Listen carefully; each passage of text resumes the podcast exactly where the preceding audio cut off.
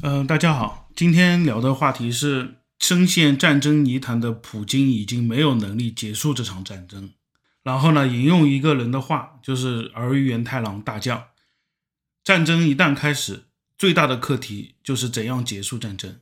对，然后这段话是出自哪里呢？出自在日俄战争期间，也就是所谓的奉天会战结束，日军胜利了，但是胜利的代价非常非常的惨啊！但是不论如何胜利了，说满洲军对吧？这总参谋长儿玉源太郎回国汇报战果。然后长冈外史参谋次长去新桥车站接他，而玉源太郎见了长冈次长，劈头就问和谈之事有没有眉目了。当听长冈说还没有眉目的时候，就一顿痛骂：战争一旦开始，最大的课题就是如何结束。你连这个都不懂，你是干什么的？对。然后大家听起来就觉得说这个词非常普通啊，但其实在日本的那个等级森严的情况之下，你。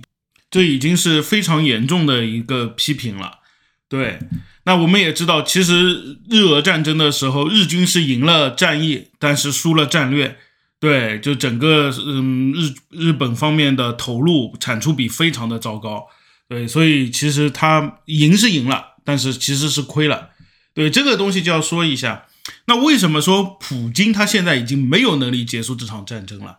那我们先要看结束战争的条件是什么。以俄罗斯为视角和以乌克兰为视角，我们都来看一下。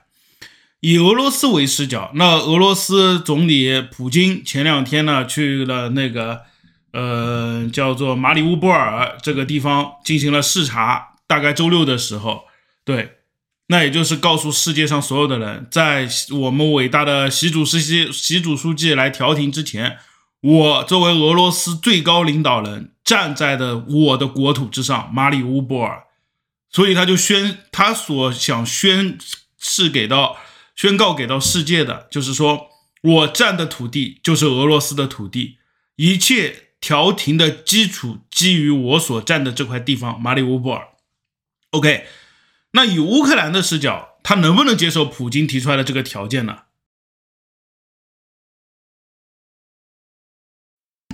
我想这是不可能的，泽连斯基不可能在目前的局势之下去接受从马里乌波尔被事实划出这样子的一个条件，是完全不可能的。因为战争现在的局面对于乌克兰来说没有输大。做个做个类比啊，就相当于现在是一九三九年、四零年吧，我们就说一九四零年的中国，蒋介石虽然已经被摁在地上打了。但是呢，他还是没有服过软。这目前的国际形势也好，对乌克兰的支援也好，包括战略态势也好，乌克兰目前的情况可比当时的中国来的好多了。当时的中国，蒋介石都没有投降，没有割地，没有承认伪满洲国的独立，凭什么现在泽连斯基去承认？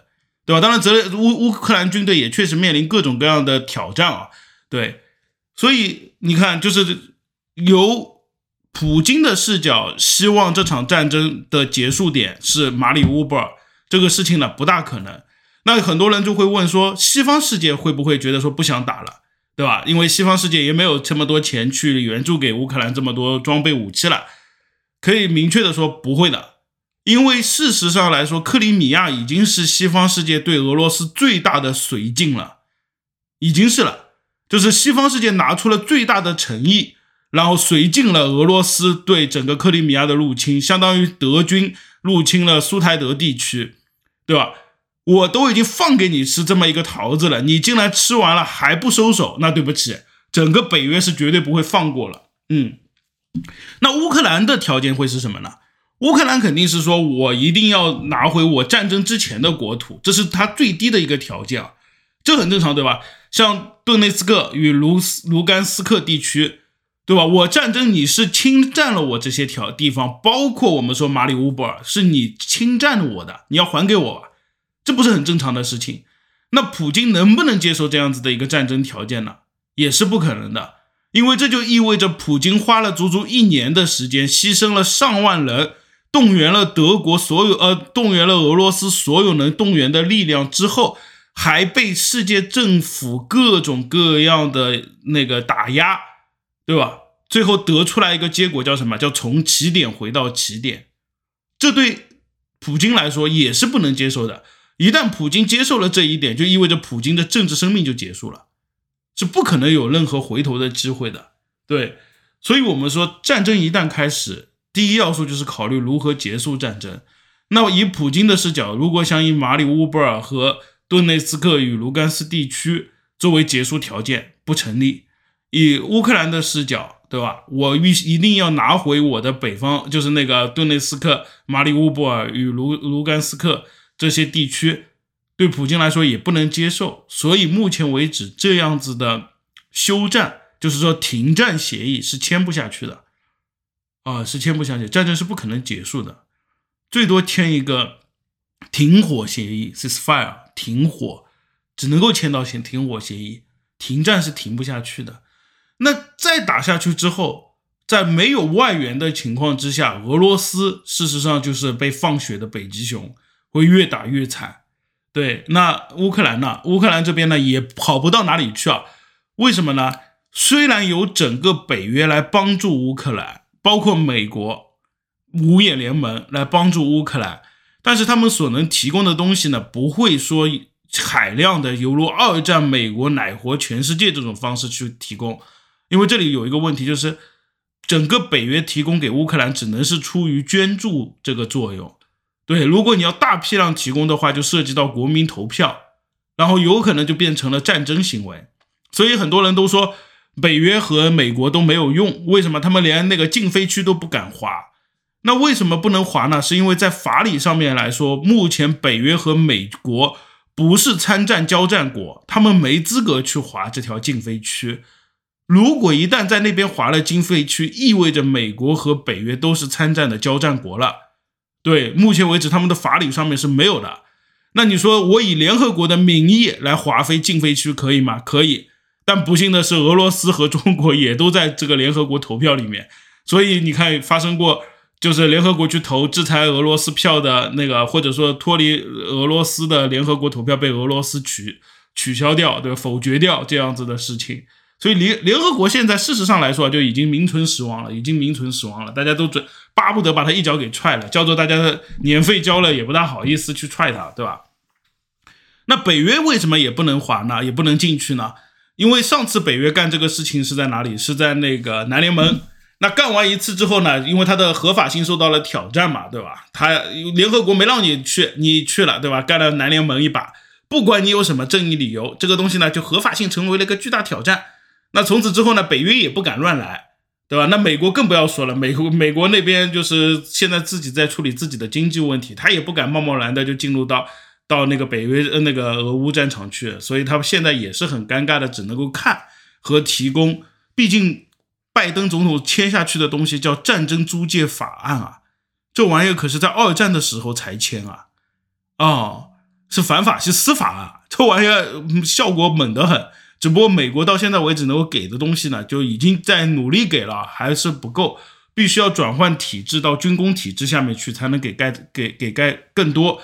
但是这个体制的转换呢，又涉及到整个国家的体制转换，需要公投啊、众议院、参议院啊，所以很难。但是乌克兰还是能够拿到援助，这是我们不得不说的。问题在哪里呢？问题是俄罗斯是一个有一亿人口的国家，乌克兰是五千万人口左右，所以这体量差太大了，这体量真的差太大了。所以乌克兰现在日子也过得不好。对，所以现在一切看谁呢？就是看我们伟大的习主席了。为什么这么说呢？习主席就有犹如《冰与火之之歌》里面的斯坦尼斯家族一样的。对吧？他拥有着什么？他斯坦尼斯就相当于说，那个他中国是斯坦尼斯结合了那个黄金帝国铁金库，对，斯坦尼斯加铁金库的这么一个化身，对，所以他手上有什么？有海量的制造业能力，有海量的军事能力，对，就是现在中国帮谁，谁就赢定了，是这个样子。所以我们的习主席呢，就像斯坦尼斯一样的，有可能就是。杀到俄乌战场上面对吧？像北境长城之战一样的，哐的一下，对吧？先打一遍，对吧？我作为七国之王，对吧？斯坦尼斯家族，对吧？我主持正义来了，哎，有可能是这种情况。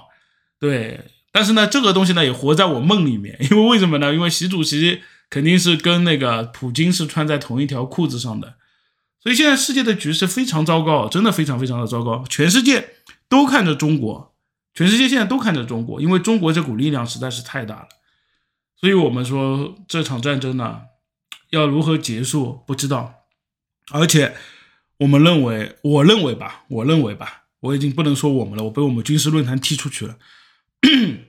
就是目前为止，我们看到俄罗斯事实上已经成为了一个军事主义国家，独裁军事主义国家了。它就跟日本当年一样的，日本的那些所谓幕府培养出来的参谋没了，对，现在全都是军事参谋，军事军部独走。所以要看清楚这个事情呢，我推荐大家看两本书，都是冰冷雨天于天任写的，很早很早写的两本书。